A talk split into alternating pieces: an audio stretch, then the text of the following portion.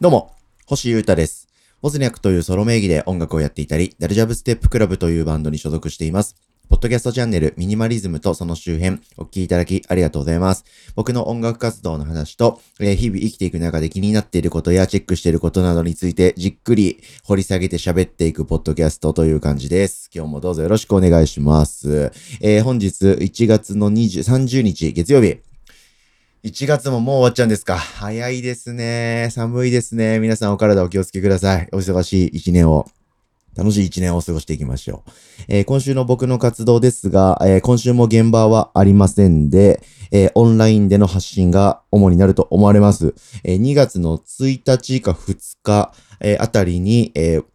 えー配信で何かしらやりまして、えー4日、5日の土日のどっちか、もしくは両方も配信で何かをやるということになりそうです。えーなので僕の YouTube をですね、えー夜帯にチェックしていただくと、何らかしら楽しい活動を僕がリアルタイムでやっておりますので、えーチェックしてください。えー主に僕が今やってる配信活動はですね、えーラジオ的な感じで、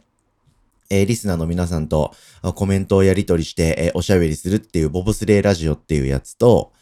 えーあとは作曲生配信ということで曲作りをその場で皆様と一緒にやるということ。はい。そして、僕の大好きなゲームですね。デスストランディングをプレイしてそれを実況していると。これを今、配信としてやっております。もっとなんか配信でこれ今後続けていけたら面白いよねとかやってほしいみたいな、えアイデアあればぜひ募集しております。最大7個。僕は、えー生きていく中で、えー夜配信できますんで、まあ、5個ぐらいがいいのかな ?5 個ぐらい配信の軸があれば、えー平日、月火水木金で夜は絶対それやるとか、週5本何かを更新するみたいな感じで、えデジタルミュージシャン、アーティストとしてのルーティンが確約されて面白いなぁなんて思っております。引き続きチェックよろしくお願いします。さて今日はですね、ブックレビューをしたいなと思っております。えー2023年こそは1年間で、え本を50冊以上読むんだという目標をですね、大きく掲げまして、えー昨年2022年はその目標を掲げたんですけど、えー前半で本を読むこと自体をピタッと止めてしまいまして、30冊弱ぐらいしか読めなかったんで、今週はやっていくぞ、今今年はやっていくぞということで、今のところ順調に読めております。これがいつまで続くのか、1年間として続けてって思っておりますが、今日はですね、映画を早送りで見る人たちっていう本を読みましたんで、えーそのことを話そうかなと思います。映画を早送りで見る人たち、えー副タイトルが、ファスト映画、ネタバレ、えーコンテンツ消費の現在形という、そんな本を読みました。はい。で、作者はですね、えー稲田豊さんという方ですね。編集者、ライターの方という感じですね。はい。少し本読んだりとかビジネスとかに、ビジネス書とかその辺に興味のある人であれば、この本って何かしらで見たことあるんじゃないでしょうかね。まあ、まさに時代のトレンドについて、えー書いてる系の本で、まあ、これは、あこの本に限ら限らず、毎年というか常にこういう本ってあるんですよね。はい、時代のトレンドについてちょっとこう、引いた視点から見て、なんでそういうことをやってしまってるんだ、今の人々は、みたいなことをじっくり書いてる本なんですよね。で、僕この本とか、まあこの、これ系の本、あのよく Amazon の Kindle のサイト上で見ておりまして、まあ確かになと。はい、2倍で見るとか、な何倍で見てバーっと喋りだけは聞いてチェックするよっていう人いっぱいいると思うんですけど、うん、あるあるだよなと。で、それ別にいいとか悪いとかの話じゃないけど、うん、それってどうなんだろうっていう思いはあったりするので気になってたんで、試しに読んでみました。はい。で、結論から言うと、うん、なんかそこそこ面白かったって感じですね。なんかすごく発見に満ちていて、うわ、すげえ確かにつって、僕の、なんていうか活動とか人生にすごく影響を与えてくれた、みたいな類の本ではないかなという気がしてますが、まあその映画を早送りで見る人たちという言葉のタイトルの通り、そういう人たちはなんでそういう行動にになるのかとか、まあそれをさせちゃうこの時代についてみたいなことをじっくり、えー書いているという本でございました。はい。で、えーなんでだと思います？てかそもそも皆さんもそういう風にコンテンツをチェックしてますか？で、多分ですけど、えー僕のこのポッドキャスト、だいたい10分から15分ぐらいですかね、ワンエピソードを喋ってじっくり喋るというやつありますけど、このチャンネル。このチャンネルの音声も1.5倍とか2倍とかで聞いてる人、もしかしたらいらっしゃるんじゃないでしょうか。はいえー、で、各言う僕も、えー、一昔前でがその昔はですね、例えば YouTube で、どっちかっていうと情報系のコンテンツを見るときは、1.5倍とか2倍にしてパーッと喋ってる音を聞いていたということをやってた時代もありますね。うん。なんで、みんな多分やるんじゃないでしょうかね。うん。なんで、それについて、えー、なんか頭の良い感じの方が論じてる文章っていうのは結構気になったんですよ。うん。で、なんかいろいろ書いてあったんですけど、要するにどういうことかっていうと、まあ、情報がめちゃくちゃ多いんですよね。今の時代って。だから情報が多いっていうか、エンタメも多いし、えー、情報も多いし、ニュースも多いし、何もかもものすごい量、ものすごいスピードでコンテンツが生み出されているっていうのがありますね。うん。で、それをキャッチしたいっていう欲というか、そういう気持ちもみんな高まっている。うん。という。まあ、SNS とかインターネットの登場によるものなんですけど、これ完全に。うん。インターネットとか登場でバーっと今までいろんなところでいろんなことをやっていた人の行動が、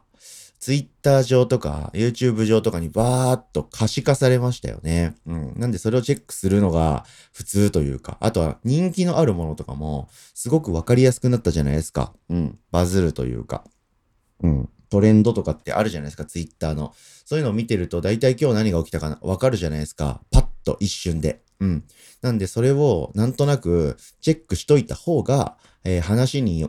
話に置いてかれないのではないかと。はい。流れについていけるんじゃないかって思うようになった人がすごくいっぱいいるんで、とりあえずチェックしたいと。でも、それを全部チェックしてると時間が足りないといくらあっても。なので、なんとなく概要をさらっておくという目的で、え、1.5倍なり2倍なりでパーっと重要なところだけ見るということみたいなんですね。うん。なんかわかりません？この気持ち。僕は結構、ああ、確かにそういう気持ちねってわかる部分がありますね。まあ、とにかく、みんなが何を、のことで熱心、熱中してんのかを分かっておきたいみたいな気持ちになる人が多い時代みたいです。はい。どうですか？心当たりありませんか？はい。で、えー、この作者の方あ、著者の方がですね、こういう10秒飛ばしをするとか倍速視聴するっていうのはどういう理由で生まれたのかみたいなものを結構じっくり考察していて、えー、3つくらい根底にある理由っていうのがあって、それがさっきも言ったことではあるんですけど、映像作品の供給方ですね。まあ、とにかくいろんな作品が生み出されすぎているという。うん。と、現代人の多忙に端を発するコスパ思考ですね。これもあると。うん。まあみんなもうめちゃくちゃ忙しいんでみんな。はい。少しでも時間的な効率が良くて、えー、お金を払ったのを回収できるそうなお得な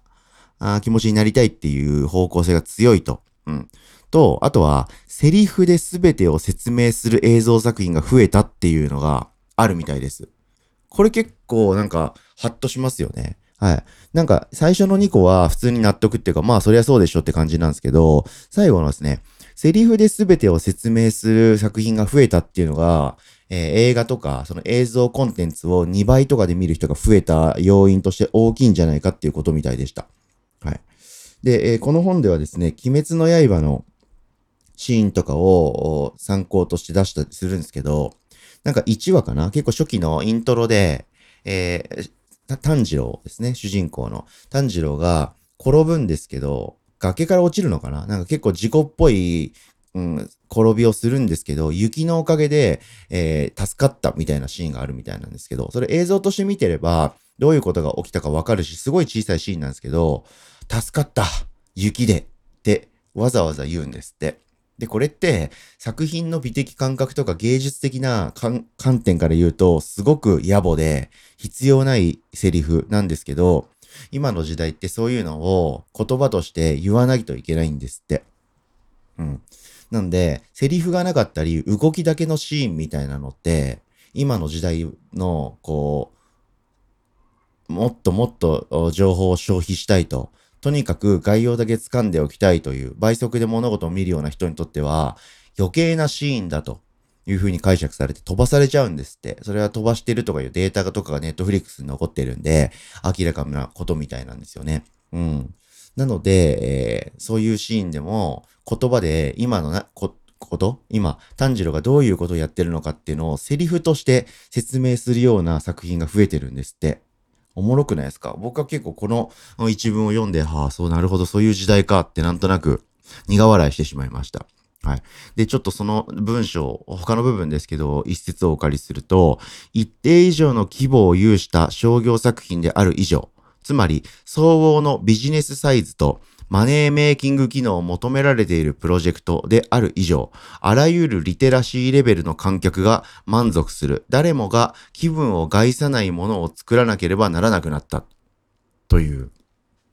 ことみたいです。はい。なんで、えー、まあ昔ね、その昔、有吉弘行さんが言った、売れるっていうのは、馬鹿に見つかることだっていう名言ありますけど、そういうことみたいですよね。うん。売れるようなものを作りたいんだったら、バカでもわかるようなものにしなきゃいけないと。かなりわかりやすく。うん。それが、セリフをとにかくたくさん用意すると。はい。心情描写みたいな、風景描写みたいなのも、できる限りなくすし、あ、あったとしても、その景色についてのセリフとかをたくさん言って、どんな人がどういう状況で見てても、わかるようなものづくりしなきゃいけないっていうことが今の大きいビジネスの中で起こってるみたいです。で、そうすると、言葉で全部説明してくれるから、2倍で見ても、画面をなんとなく見てたりとか、耳で音を聞いてれば、ストーリーを理解できると。うん。なので、じっくり1.0倍で見てる意味もなくなってくると。いうことで、早く、早いスピードで見る人が増えていくみたいです。はい。で、これはまあ映像じゃなくても何においても言えることですよね。あ例えば、え音楽でも短い曲の方が重宝されるとか、イントロでパンチがないとプレイリスト上に入んないとか飛ばされちゃうとかっていうことありますよね。はい。なので、最近の曲ってイントロちょっとやったらすぐにサビがピュンって始まって、A メロ、B メロとか別にないんですよ。A メロチラってやってまたサビ戻って、それで曲終わるんですよね。2分台みたいな曲すごい多いんですけど、で、今回の本とか、今の僕は、それが悪いとかいいとかを言いたいんじゃなくて、そういうことが起こっているっていうことを、こう明らかにするっていうのと、それがどういう背景で起きているのかみたいなことを論じている本なんで、えー、冷静になんか今の時代を、なるほどねって感じるにはすごくいい本でした。はい。なの、それゆえにですね、この本を読んで、はーっと深く自分の価値観とかに切り込んでくる感覚っていうのは特になかったので、はい。まあ、今の時代を知るっていうので面白いかなっていう、そんな本を読みまして、まあ、そこからいろいろ考えて、えー、今僕は、じゃあどういうことを